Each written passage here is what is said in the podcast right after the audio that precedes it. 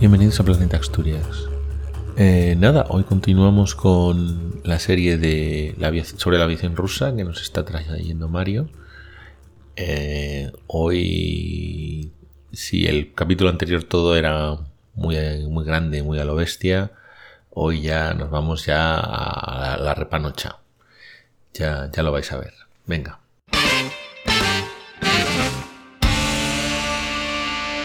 Bueno, Mario, pues eh, nos contaste sobre helicópteros grandes, más grandes y más grandes que los grandes, un poco como los, los peces del mar, que siempre hay uno más grande que viene y se come al pez que parecía muy grande.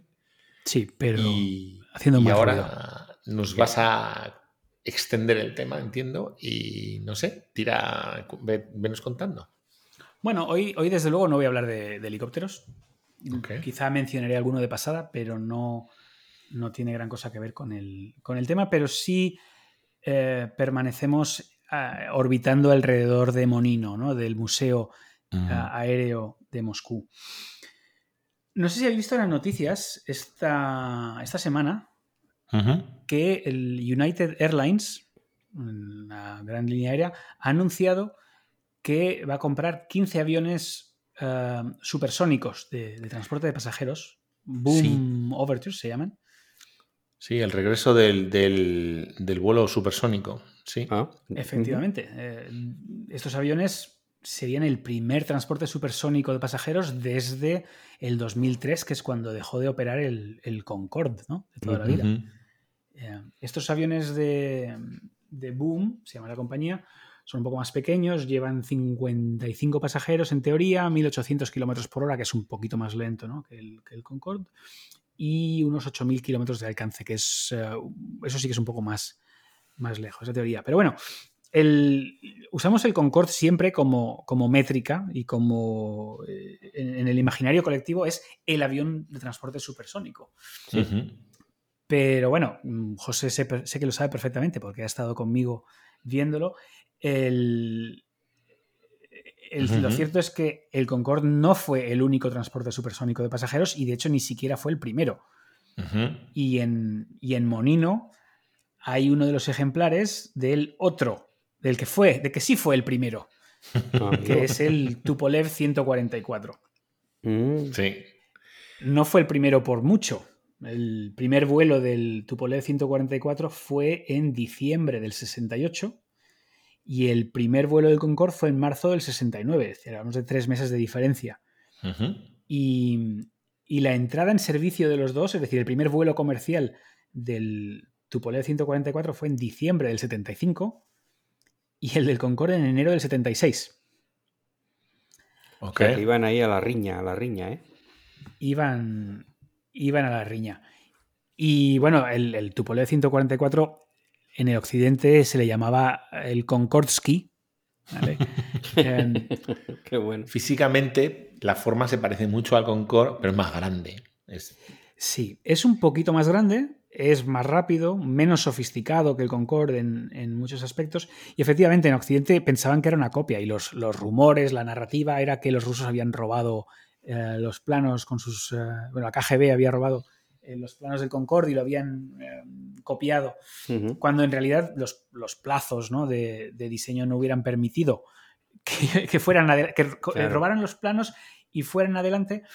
Eh, no, hay una historia que se cuenta, lo que parece sí más verosímil es que hubo un detalle del tren de aterrizaje que sí que, copiaron. Eso es... Pero Vamos a ver. A ver, ahí hay un tema que yo creo que la gente cuando dice que copian no está siendo realista. Y no está siendo realista porque James Bond, ¿qué hubiera hecho? O sea, James Bond nunca hubiera permitido que hubieran robado los planos del Concorde. Claro, claro, claro. Luego otra cosa curiosa, por cierto, es que si veis el, avión supersónico este moderno, el Boom, el que acaba de comprar United, si lo veis, es decir, bueno, pues esto es un Concorde pero con una escala un poquito reducida, pero las formas, las proporciones son iguales. ¿Por qué? Pues por la misma razón es que el Tupolev era igual que el Concorde en formas, proporciones y demás, porque es lo que puede volar a velocidades supersónicas y llevar gente. No puedes hacerlo, o todavía no, fíjate, en estos 50 años que han pasado desde entonces, todavía no hemos eh, no hay un diseño, concebido. ¿no? hay otro diseño capaz de hacerlo. Es que en aviación es una de las cosas más frustrantes. La mayoría de los diseños de los principios fundamentales y diseños son de los 50-60 del siglo XX y desde entonces no hemos hecho más que refinar, iterar y tal. Y aunque tienes unos medios de cálculo y unos conocimientos absolutamente descomunales, todavía hoy en día las fuerzas aéreas punteras del mundo utilizan los F-18, F-16, que son aviones diseñados en los 70. Eh, los eh, pocos principios. Es verdad que hay cosas más avanzadas, pero todavía se utilizan mm, de forma completamente válida. Los aviones de transportes de pasajeros tenemos el, el Jumbo, el, el 7, son diseños absolutamente usados, reusados, reusados, con, con sí, refinamiento, pero no hay eh, un gran avance en principios. No, no, en los a finales de los 60, principios de los 70 estaba prácticamente asentado las, bases de toda la aviación moderna no, ha cambiado apenas desde entonces. Exactamente. en electrónica sí, pero en aerodinámica, en aeronáutica, para nada. Mm. Bueno, pues el, el Konkordsky, el 144, ¿no? era un proyecto de estatus para la Unión Soviética. En realidad, uso comercial real mm, nunca tuvo ninguno. Mm. Em, pero era eso, un proyecto de prestigio y fue impulsado principalmente por, eh, el que era el ministro de, Industria Aérea, el señor Dementiev, que era un, personaje. Este estuvo décadas como ministro, ministro de Industria soviético, o ministro, ministro de Industria Aérea. El gobierno soviético era complicado. Mm, el Politburo, por, decirlo suave. Em, y este hombre tuvo muchísimo peso en toda la industria aérea soviética. Y bueno, era el, era el patrono, ¿no? el, gran amigo de Andrei Tupolev, mm. que era el, abuelo de la aviación soviética. Sí. Sí. Y bueno, Tupolev, eh, el, gabinete de Tupolev diseñó el, Tu-144, que como os he dicho, ¿no? entra en servicio antes que el Concorde. Lo que pasa es que el Concorde estuvo veintipico años de operación y el Tupolev a los tres años decidieron que igual era momento de, cerrar el chiringuito. Porque, mm. por una parte, no era económicamente viable, no lo iba a ser nunca, pero con la crisis del petróleo en los 70, que suben ah, los costes de, combustible, y el, el, Tupolev no era muy eficiente. Eh, entonces los costes eran absolutamente ridículos y decidieron que económicamente no tenía sentido, por una parte. Que bueno, el Concorde, económicamente viable, tampoco lo ha sido nunca. No, no. El Concorde es un desastre comercialmente. El Concorde, la única ruta que daba beneficios era mm, Londres-Nueva York, pero daba beneficios porque los aviones se los vendió a las aerolíneas, el gobierno británico, el gobierno eh, francés, a precio absolutamente ridículo. Sí. El, el Concorde, en teoría, era un programa de diseño de 70 millones de libras y cuando llegaron a las 1.300 millones de libras, em, los gobiernos decidieron, hombre, ¿sabéis qué? Nosotros sufragamos los costes de diseño y vosotros solamente compráis los ejemplares ahí baratitos. Y, ya veis, fijaos qué buena es la industria, el capitalismo, ¿vale? Que el Concorde, el vuelo supersónico, es rentable. Hombre, claro.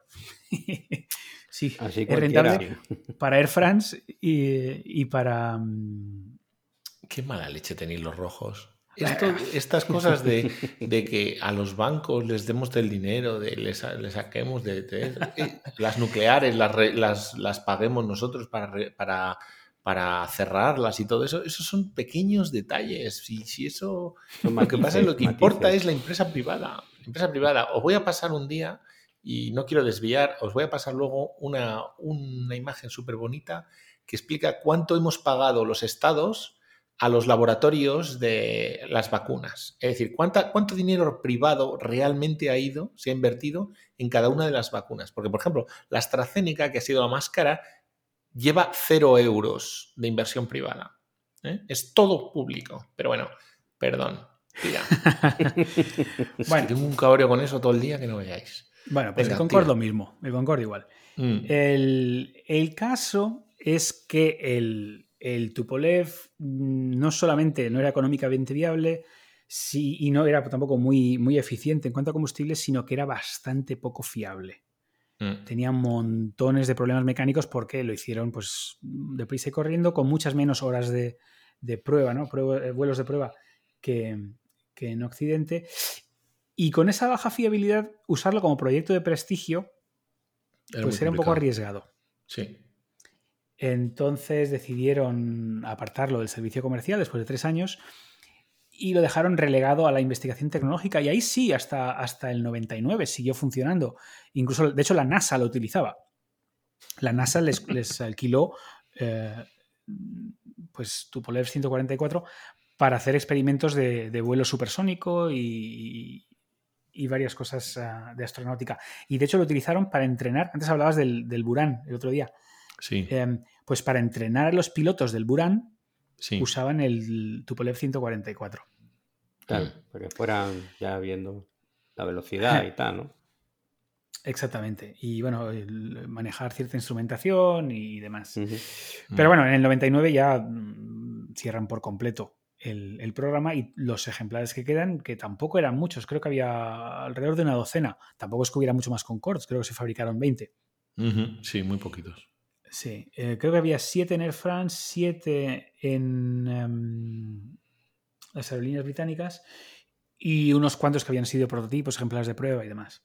Pero bueno, el caso es que, los ejemplares que quedan del Tupolev, que son, son muchísimos, estrellaron dos, uno en un vuelo de pruebas y uno en, eh, en un show aéreo en, Francia, en Le Bourget, pero los que, los que quedan, que son pues, eh, pues bastantes, se dispersan por un montón de museos. Hay uno que hemos visitado en, en Speyer eh, Sinsheim, José y yo, eh, ah, justo al lado de un Concorde. Está, está el Concorde y al lado del Concorde está el Tupolev y puedes entrar en ambos. Y en el tejado de lo que es la sala principal, del hangar principal, en el tejado fuera, encima, tienen puesto un Concorde y un Tupolev. Y te puedes subir al tejado y entrar en los, eh, en los dos y verlos por dentro. Es impresionante. Qué chulo. Sí, mm. sí, ese museo es maravilloso. Y el de Monino, bueno, en Monino había dos ejemplares, uno que era un, avión de, uno de los modelos de pasajeros y uno que era de la NASA, de estos que, utilizaron para, para investigación. Ese luego lo movieron a, a Zhukovsky, que es donde se hacen los shows aéreos eh, MAX eh, todos los años, o cada, no, cada dos años. Em, pero bueno, en Monino queda un ejemplar. Y claro, yo pues la primera vez que, que fui a Monino, pues fui con muchas ganas de ver el Tupolev porque no había visto todavía el ejemplar de, de, Speyer.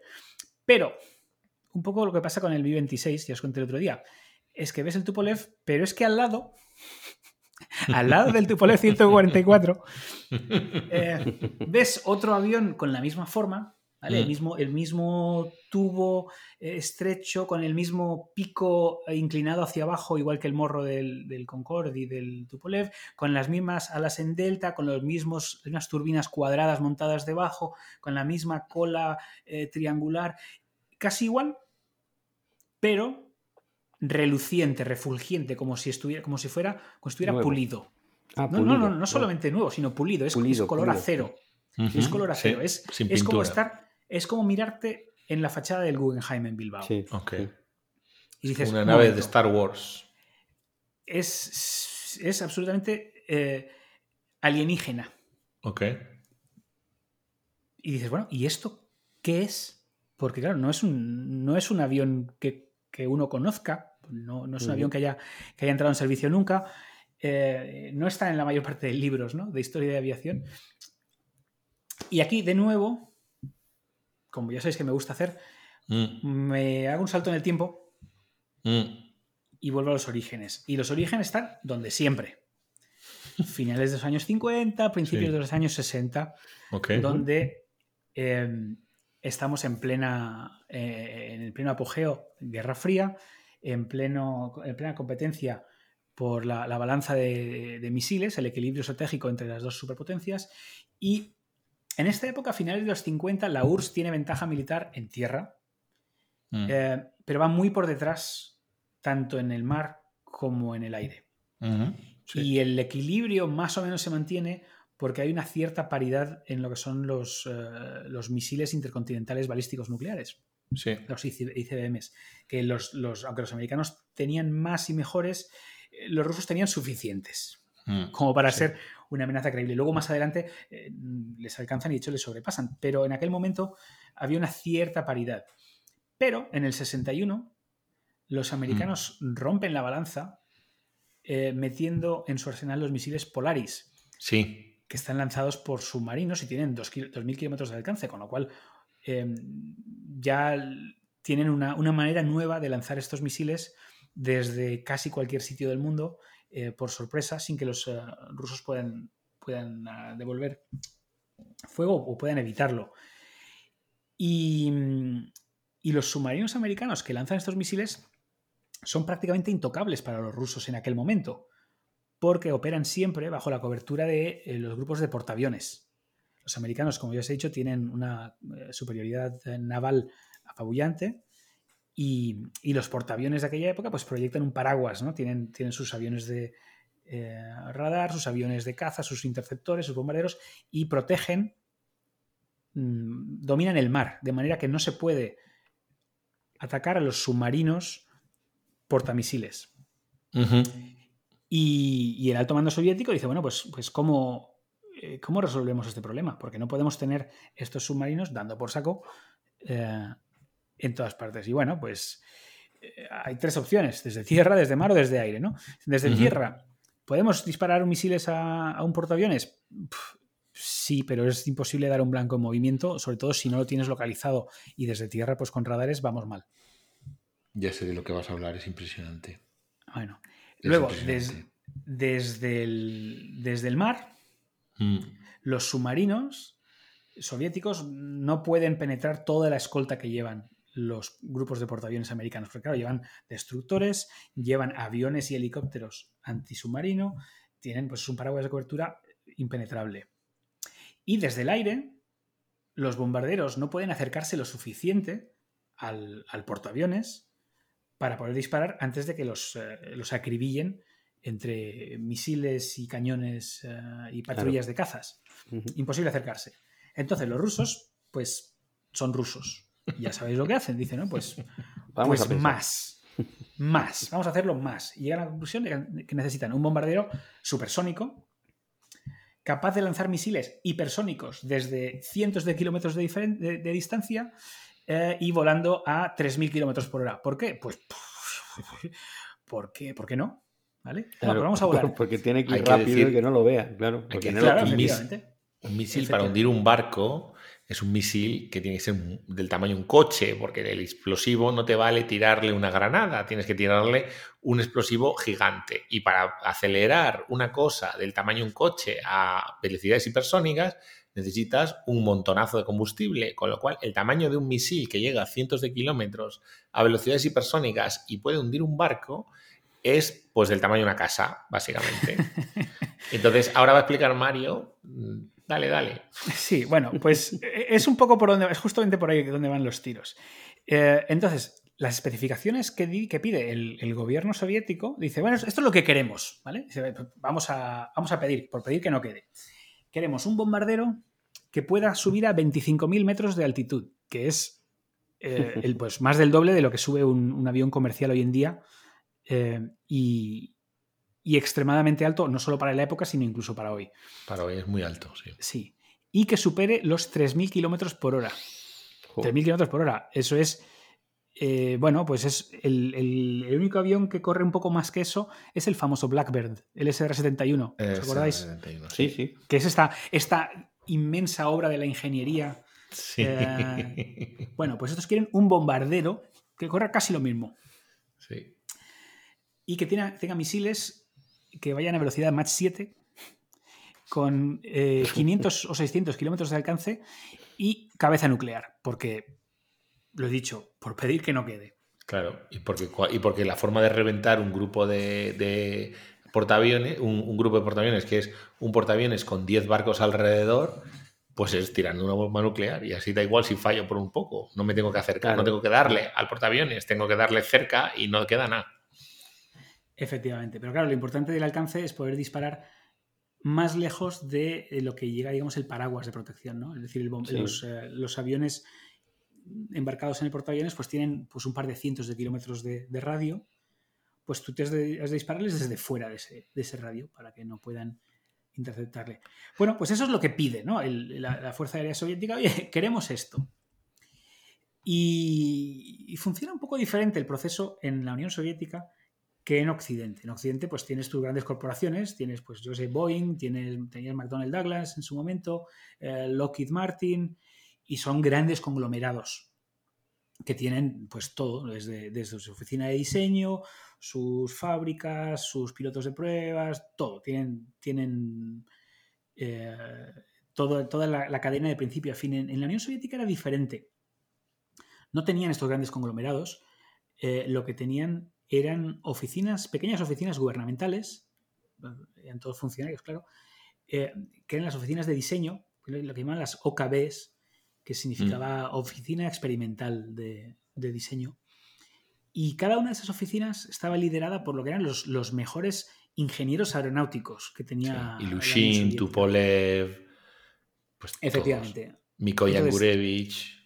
Sí, pues tenían. Eh, estos hacían el diseño, ellos diseñaban los aviones, los proyectos, hmm. tenían incluso quizá capacidad de construir y formular un prototipo, pero no podían hacer fabricación en masa, sino que Luego el, gobierno eh, soviético encargaba la fabricación a una fábrica a otra, digamos que, separaban la industria del diseño. Y, las Fuerzas Armadas encargaban los proyectos a las OKBs, muchas veces mediante concurso. Lo que pasa es que las OKBs tenían tendían a especializarse. Y ahora has mencionado unas cuantas. Las, las más importantes, una ya hablé la semana pasada, que es el, señor Mijail Mil. Mm. Tenía su OKB que hacía helicópteros, ¿vale? Eh, y, de hecho, una cuarta parte de los helicópteros del mundo están diseñados por esta oficina, que sigue funcionando hoy en día. Ahora es una empresa, pero en aquel momento era una oficina de diseño. Sí. El 25% de todos los helicópteros del mundo vienen de ahí. Luego estaban, pues, eh, los, has, mencionado, Artyom Mikoyan mm. y, su camarada Mikhail Gurevich, que entre los dos forman la, la oficina Mikoyan Gurevich, abreviada MIG. Y la conoceréis todo el mundo pues, pues por los famosos los MiG, los cazas de combate rusos de toda la vida. El MiG-21, el MiG-25, el MiG-37, bla, bla, bla. Todos. ¿eh? Mm. Luego estaba el señor Pavel Sujoy. Sujoy. Que también es mi favorito. su oficina, Su oficina se especializaba también en, cazas de combate. ¿no? Y todos estos empezaron en la Segunda Guerra Mundial o incluso antes. Mm. Estaba el señor Alexander Yakovlev. Yakovlev. Mm. que era, era más, un poco más joven que estos. Mm. Y, también especializado en cazas y más adelante hizo cazas muy raros, ¿no? Hizo los cazas de despegue vertical, el equivalente soviético de los Harriers, que eran más grandes, más rápidos, más potentes. Eran, eran como Harriers, pero supersónicos. Porque somos rusos y podemos. Em, y luego estaba el señor, eh, bueno, estaba el Oleg Antonov, que tenía su oficina, que se especializaba en transportes. Mm. Em, y luego, sobre todo, estaba Andrei Tupolev, el abuelo, mm. eh, que se especializaba en bombarderos. ¿no? Y también hizo transportes, pero lo suyo eran los bombarderos. Bueno, y luego estaba el Sergei Korolev, que ese era el padre de la cosmonáutica soviética. Ese, ese, ese, OKB hizo todos los cohetes espaciales. ¿no? Es, el, padre del Sputnik y de todo lo que vino después una pequeña nota, si Sikorsky no se hubiera ido a, Estados Unidos, probablemente no hubiera existido el programa de helicópteros americano. Es decir, los helicópteros son una cosa exclusivamente rusa, porque incluso los programas americanos están todos basados en los desarrollos de un ruso que se llamaba Sikorsky. Igor Sikorsky, exactamente. Bueno, pues estas, estas OKBs al final pues se repartían un poco el trabajo. El gobierno eh, les encargaba proyectos, a veces específicamente a una OKB, eh, otras veces pues salía a concurso. Y, en este caso, cuando habían pedido este, mm, este bombardero imposible, em, lo que hacen es invitar a concurso a Tupolev, a Sujoy y a Yakovlev. Bueno, Sujoy y mm. Yakovlev son fabricantes de cazas. Em, a MiG no le invitan porque el MiG está, están ocupados diseñando el MiG-25, que hmm. es algo que parece prometer en aquel momento. El Foxbat. En fin, eso es otro, otro, de los grandes hitos de la aviación, pero en aquel momento era un pequeño proyecto que estaba en marcha y que mantenía a MiG ocupado. Mm. Claro, en realidad el concurso era por guardar las apariencias, era, un- era cuestión política, ¿no? El, el OKB de Tupolev eh, era el especialista en bombarderos y ya tenía un proyecto en marcha, con parámetros bastante parecidos. Eh, en- no les habían pedido dos- eh, 3.000 kilómetros de velocidad, sino 2.000 y algo. Eh, pero vaya, por lo demás, esto era un proyecto para Tupolev. Entonces dan, dan unos poquitos meses de plazo y, y al cabo de esos meses, pues la gente presenta sus, sus proyectos, ¿no? Y viene el, el señor Andrei Tupolev, el, el- el abuelo. eh, es un hombre que tenía setenta y pico años por aquel entonces. Eh, Mm. con, su, con su prototipo, el, el TUT 135, y es un auténtico desastre. Es lento, es pesado, no, no, no funciona, no, no- no da la velocidad y pesa el doble de lo que debería pesar para poder eh, tener el, el alcance y similares. Entonces se monta una, una trifulca espectacular. Y el Yakovlev, que os he dicho que era, que era un poco más joven y era un poco más, Sí. más eh, ambicioso o más innovador, ¿no? Se, se iba, se iba a la dice, claro, es que, es que el señor Tupolev insiste en seguir haciendo aviones de aluminio. Hacer aviones de aluminio es un retroceso. Tenemos que explorar cosas como el titanio, como el acero. Y Tupolev le dice delante de todo el mundo, ¿qué sabrás tú de acero, niñato? Yo hacía aviones de acero cuando tú ibas en pañales. Y además era verdad. Claro, claro, porque, este- porque el señor Tupolev en la Segunda Guerra Mundial estaba haciendo aviones de, de acero. Claro. Te digo. Eh, bueno, ¿qué pasa? Que mientras estos se pelean, llega el señor Pavel Sujoy Mm. y pone encima de la mesa un proyecto que los otros se quedan flipando. Eh, una alternativa novedosa es un, es un- un- un invento bastante, eh, bastante espectacular usando titanio y acero inoxidable. Sí. Eh, y en principio gana la primera ronda de concurso. Dice, bueno, pues, pues, pues los generales, digamos, les dan el visto bueno. El- hay un comité de selección, que son, pues eso, científicos y militares, y pues le dan el contrato. Y claro, eh, el- los de Tupolev se quedan, se quedan temblando. Mm. Y mm, a las semanas, el ministro ruso de Industria, del que os hablé eh, Sí. Sí, antes, porque es el que La había, semana había sido el pasada, sí. No, no, esta semana de hecho, porque es cuando en hablamos este del, capítulo. del Ah, en este 144, capítulo. del, del transporte supersónico. Sí. Este hombre eh, se va a visitar a Pavel Sujoy y le dice, oye, que, que ¿por qué no te retiras del concurso y le das todo tu material a Tupolev, que ellos sabrán llevar el proyecto a cabo? Está muy bien lo que has hecho, pero Joder. tú dale los papeles a Tupolev, dale los planos y que ellos lo hagan. Y Sujoy, eh, muy educadamente, le dice, el, el concurso lo he ganado yo y no Tupolev y no pienso retirarme. A tomar por culo. Ole. Eso es en ruso, ¿vale? A uno del Politburó, ¿eh? Ojo. Efectivamente, efectivamente. Al- al- a uno de Politburo, con dos cojones. Bueno, a las varias semanas, el propio Andrei Tupolev llama por teléfono a Sujoy y le dice: Pasha, que es el diminutivo de Pavel. Mm. eh, Pasha, haces unos cazas fantásticos, unos cazas estupendos, pero bombarderos no. Este contrato es mío, Mm. dámelo. Y Sujoy, muy educadamente, le responde: Pues precisamente porque sé hacer buenos cazas, voy a hacer un buen bombardero. Que en ruso viene a sonar algo así como: Cómeme las pelotas. Pues Pavel se desmelena. ¿Vale? Y es un proyecto que lleva varios años, pero el diseño es absolutamente espectacular, absolutamente rompedor. Eh, incorpora 600 avances tecnológicos que acaban siendo patentados. No sé si ellos llegan a patentar los 600, pero l- los problemas tecnológicos que tienen que resolver para, para cumplir esta misión, como no se estancan en las tecnologías de bombarderos antiguas, que es lo que estaba haciendo Tupolev, tienen Claro. que inventarse todo de cero. Incluso Mm. tecnologías para, para trabajar el titanio, porque claro, el titanio eh, es un, es un material muy difícil de, Casi imposible de soldar. Sí, trabajar con él es complicado, sí. Claro, entonces, el- tienen que desarrollar montones de tecnologías para fabricar el avión, ya no solo las que incorpora el propio avión, sino, sino para, para fabricarlo. ¿no? Tiene una, una piel de placas de titanio, como, como el Guggenheim, sobre una estructura de acero inoxidable. Sí. Pero claro, si se te oxida el avión, vamos mal. Y, mm, y, bueno, igual que el Concorde y el Tu-144, pues los dos aviones de pasajeros, habéis visto siempre lo que tiene este morro que tiene que bajar para cuando aterriza, porque es una ala delta, tiene la misma configuración que estos dos aviones. El, el ala delta, para que sea estable a baja velocidad, cuando aterrizas o despegas, hay que inclinarla muchísimo.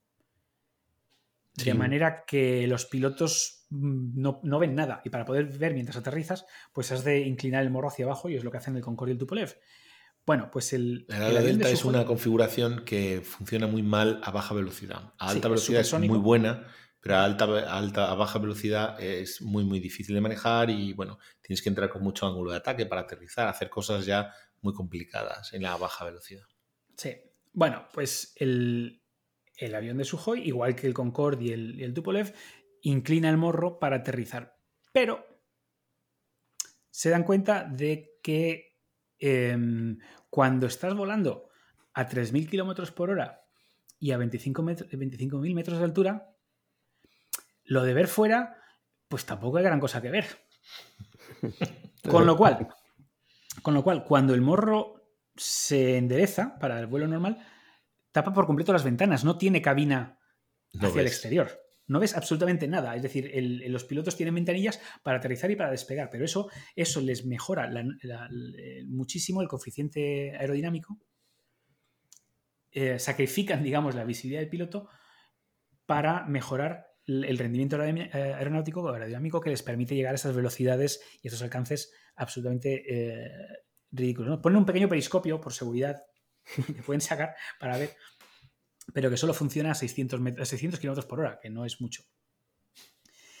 Y en lo que es el interior de la cabina, donde estarían las ventanas, lo que tienen son unas pantallas enormes donde superponen por primera vez el mapas en microfilm que tienen todo el, todo el mundo, el, globo entero, y superponen sobre esos eh, mapas de microfilm la imagen del radar del avión. Mm. Con lo cual tienes pues en los 60 el equivalente a estos sistemas multifuncionales de hoy en día, ¿no? Mm. Era mm, un desarrollo bastante... en un avión. En un avión, efectivamente. No en, no en una sala de, de Houston con una pantalla gigante, sino en un avión. Exactamente. Mm.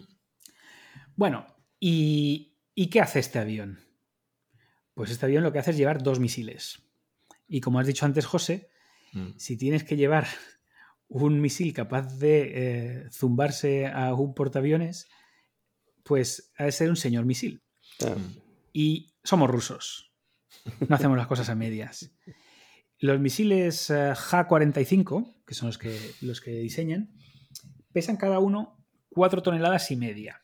Mm. Os pongo en comparativa. ¿Os acordáis de la guerra del Golfo cuando, bueno, y en, uh, Yugoslavia también, cuando los americanos lanzaban desde los barcos los misiles Tomahawk, ahí enormes de crucero. Sí. Tonelada y media, no llegan. Mm. Desde un barco. efectivamente. Es más del doble esto. Es, el triple de tamaño, el, triple de peso, y lanzado desde un avión. Mm. Pero ya no solo es el tamaño, y que llevan cabeza nuclear, evidentemente, sino que estos misiles, bueno, prototipos de misiles, ¿vale? Eran capaces, tenían una electrónica y un, radar capaz de distinguir, no solo localizar el grupo de portaaviones, porque tienes el portaaviones, sus aviones, eh, escolta, sus, eh, barcos de suministro, destructores, cruceros y demás, sino que identificar cuál de ellos es el portaaviones y lanzarse a por él. Y son misiles que hacen un picado desde 30.000 metros de altitud, ¿vale? Suben a 30.000 metros y se lanzan en picado a 7.000 kilómetros por hora hacia el, hacia el portaaviones. Es decir, un auténtico monstruo. Así que, bueno, en fin, esto lo presentan diez años más tarde, ¿no? Desde que inicia el proyecto, es un proyecto largo. Mm. Eh, sacan el, primer prototipo a vuelo y los generales, pues que están encantados. Alucina. Además, es un avión que es, ya os lo he dicho, ¿no? Es, espectacular, porque es, es el titanio eh, no lo pintan, sino que es completamente reflectivo, es casi mirarte como una especie de espejo. Mm. Em, y bueno, las fuerzas aéreas pues les encargan 2.000 unidades. Joder, 2.000 bombarderos supersónicos de titanio, es absolutamente demencial. Y, y, claro, os he contado que los, que los OKB no tienen fábrica propia, tienen a, a, veces sus talleres donde, o tienen contratos con talleres que pueden hacer prototipos, eh, pero claro, ellos tenían, trabajaban con la, la fábrica de Tushino que, que les había hecho los, los, prototipos que había, pero no pueden fabricar en serie y mucho menos 2.000 unidades. Solo hay una fábrica en la Unión Soviética que puede, que puede fabricar en serie un bombardero así, que es la planta de Kazán, mm. que es la planta que usaba el señor Tupolev. Claro. Mm. Que por entonces tiene casi 90 años, pero sigue dando guerra. bueno, pues Tupolev se va su amigo, el ministro, mm. eh, y le dice, señor ministro, es que, verás, tenemos aquí el bombardero Tupolev 22, que sí, que ya sé que es muy malo, que no funciona muy bien. Entonces lo que voy a hacer es hacer una variante mejorada y necesito, para, para arreglarlo y para que todo funcione bien, necesito la planta entera de Kazán. Es que si mm. me quitáis parte de la planta de Kazán para dársela a, a Sujoy, pues ya no puedo mejorar los bombarderos que tenemos. Y el, el ministro, que era amiguete, pues dice, uy, pues lo siento, señor Sujoy, no pueden fabricar sus uh, fantásticos bombarderos en la planta de, de Tupolev, mm. la planta de Kazán. Bueno, pues el ministro de Defensa, ya no el de Industria, sino el de Defensa, que es al final el responsable de las Fuerzas Armadas, dice, eh, esto no puede ser. Vamos, lo que vamos a hacer es ampliar la planta pequeñita de, de Tushino, donde habían fabricado los prototipos, y convertirla en una, una fábrica, eh, fábrica de, de, de, grandes proporciones. Pero de nuevo el ministro de Industria mmm, se entromete y dice, ya, pero es que si en lugar de hacer esto nos gastamos un poco menos de dinero para construir la fábrica de esta otra forma, podemos ampliar la producción de nuestros cazas MiG-23 del, del Mikoyan Gurevich y preparar el siguiente bombardero estratégico de Tupolev, que va a estar muy bien.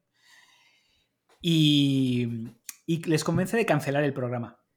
El programa de Sujoy del, del, del, bombardero T4 queda completamente cancelado por el ministro de Industria. Y, y el propio Pavel Sujoy muere en 1975 sin que le lleguen a dar explicaciones de, de por qué se había cancelado. Todo como excusas indirectas de bueno, lo vamos a mirar, pero hasta pasada la muerte de Pavel Sujoy no se cancela el, el programa oficialmente ni dan explicaciones. Mm. Y, y, bueno, ahí, hasta ahí tiene el recorrido, ¿no? El, um, la, la, rivalidad entre eh, Sujoy y Tupolev, y Tupolev, que es un poco como la historia entre eh, Ferruccio Lamborghini y Enzo Ferrari, sí. en cierto sentido, me recuerda. Y, y ahí queda la historia del, del, bombardero T4, queda el prototipo aparcado sobre la hierba de Monino y diría oxidándose, pero es que no. No. Es que 50 años más tarde, claro, ese bombardero ahí. sigue ahí resplandeciente. Eh, eso lleva 50 años mientras el resto del, el resto del aeródromo está todo cogiendo uh, rumbe, está cayéndose a cachos todo lo que hay ahí, menos este bombardero. Sí, y se hundirá eh, la placa tectónica y el bombardero estará brillante como el primer día. Efectivamente. Mm. Y bueno, y son 50 años, ¿vale? Y 50 años más tarde, ¿qué pasa con las fuerzas aéreas uh, rusas? Pues fíjate, hoy en día, esta, este, mm, este mes estaba en las noticias que habían eh, dado ya el, el, concurso para el siguiente bombardero estratégico de largo alcance eh, antibuque. Mm. El prototipo está ya en construcción mm. por Tupolev, bueno, la empresa. Por la empresa, la empresa. Sí, no claro, por Andrei Tupolev, no evidentemente. Sí. No, no, no por, el, no, no por, el, señor Andrei Tupolev, sino por la empresa Tupolev que se fundó después de la caída de la Unión Soviética. Um, y en diciembre del año pasado entró en servicio la nueva generación de caza invisible ultramaniobrable de última generación, uh, so, bueno, rusa, fabricada por Sukhoi. Sí, sí. Así que eh, 50 años más tarde, ¿no? Las especializaciones siguen ahí. Sí. Y, y siguen sin, sin cruzar los rayos y sin, eh, sin tocarse los territorios mutuamente. Mm, sí. Sí, sí. Y bueno, imagino que dentro de 50 años más esos, eh, esos aviones estarán aparcados en Monino cogiendo polvo. Mm. Sí. Bueno, chicos, pues, Pues aquí tenía la historia de hoy. Pues muy chulo, muy chulo, Mario. Me parece fascinante. Me parece que además Queda, el. queda mucho sí. monino todavía. Eso sí. Sí. Sí, me parece que tu conocimiento es enciclopédico, pero lo, lo que pasa es que, ¿sabes lo que pasa con los rusos? Que es una historia que como que nos la han borrado. Es decir, han pasado un montón de cosas interesantísimas, aparte de que tú seas pro o contra, que eso es otro tema, pero reconocer la, el ingenio y, y- y la, y la epopeya humana, si quieres, que fue la Guerra Fría, que, bueno, mm, al final no mataron, no, no se tiraron bombas nucleares, lo cual es bueno. Pero la epopeya no puede ser pensar en reconocer un solo lado, que es el que conocemos, y que el otro sea malos, peores, tontos, feos, y encima los, los, los americanos siempre ganan y tal. Es, eh, esa idea que siempre han tenido los americanos de que, de que los rusos hubieran luchado la guerra y los americanos hubieran llegado con sus aparatos mm, superiores y les hubieran matado así de eso de que se ponen todos en fila y hace el tío y los mata a todos. Y Realmente los rusos probablemente no hubieran jugado el guion según los americanos lo esperaban y, eso nunca lo hemos nunca lo hemos llegado a saber, ¿no? No, no- no nos dejan respetar a los rusos como gente ingeniosa, inteligente, que la era, porque claro, Tupolev y Sujoy y bueno, toda esta gente era listo para aburrir, o sea, pero listo, pero pff, de, de flipar. Todo esto que está contando Mario es a- con, con- calculando a mano, ¿eh? Calculando sin Exacto, con ordenadores. regla de cálculo casi. Sí, sí, sí. sí. Exactamente. Bueno, y sin el casi. Sí. Todavía está Pero por mm, eh, disputarse la Primera Guerra Mundial que no ganen los rusos. La Primera Guerra Mundial que no ganan Cierto. los rusos. Claro. Sí. Todas las que ha habido las han ganado ellos al final. Bueno, la primera la perdieron, pero luego. La perdieron, pero la ganaron, pero la perdieron, pero la ganaron. Sí, pero la ganaron. Pero luego la perdieron, pero luego la ganaron. Es muy complicado. Al final murió todo el mundo. La Claro. primera, pero Es la primera, es que en la primera, claro. Sí. Sí, eso es una cosa también, ese espíritu de resistencia. Eso es una cosa que cuando estás allí te das cuenta de que los, los rusos, al igual que los americanos en ese sentido, son un poco desastres si no tienen un enemigo. Si tienen alguien que les... Ellos dan lo mejor de sí cuando están contra la pared. ¿Sabes? Cuando están contra la pared Claro. son un pueblo increíble, porque son, y, y no solamente estoy hablando de los, de los rusos, de los alemanes o de los franceses, estoy hablando también de, de- de- de los unos, ¿sabes? Y de, y de Atila y de toda esta gente que venía y, y los machacaba, ¿sabes? Y ellos han, el, pueblo moscovita, si quieres, eh, los rusos blancos, eh, es un pueblo de resistencia. Cuando les dejas eh, tranquilos, son un puto desastre. Bueno, son corruptos, mm, de todo. Pero cuando no, es decir, cuando estás, les pones un oponente que parece in- inatacable, dan un, una capacidad de resistencia y de, y de sobreponerse, pues yo creo que in- inigualable, casi es impresionante.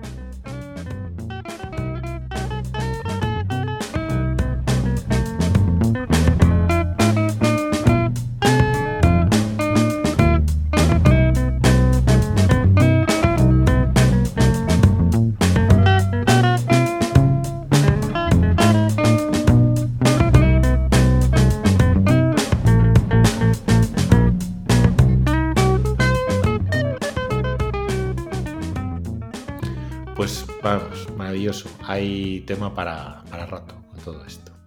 Un filón tienes Bueno. ahí en Monino. Pues nada, muchas gracias, Mario. A vosotros. Venga, Adiós. Hasta luego.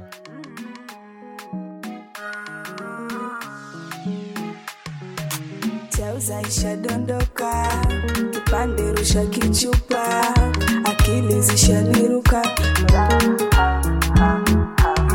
Kampani misitaki,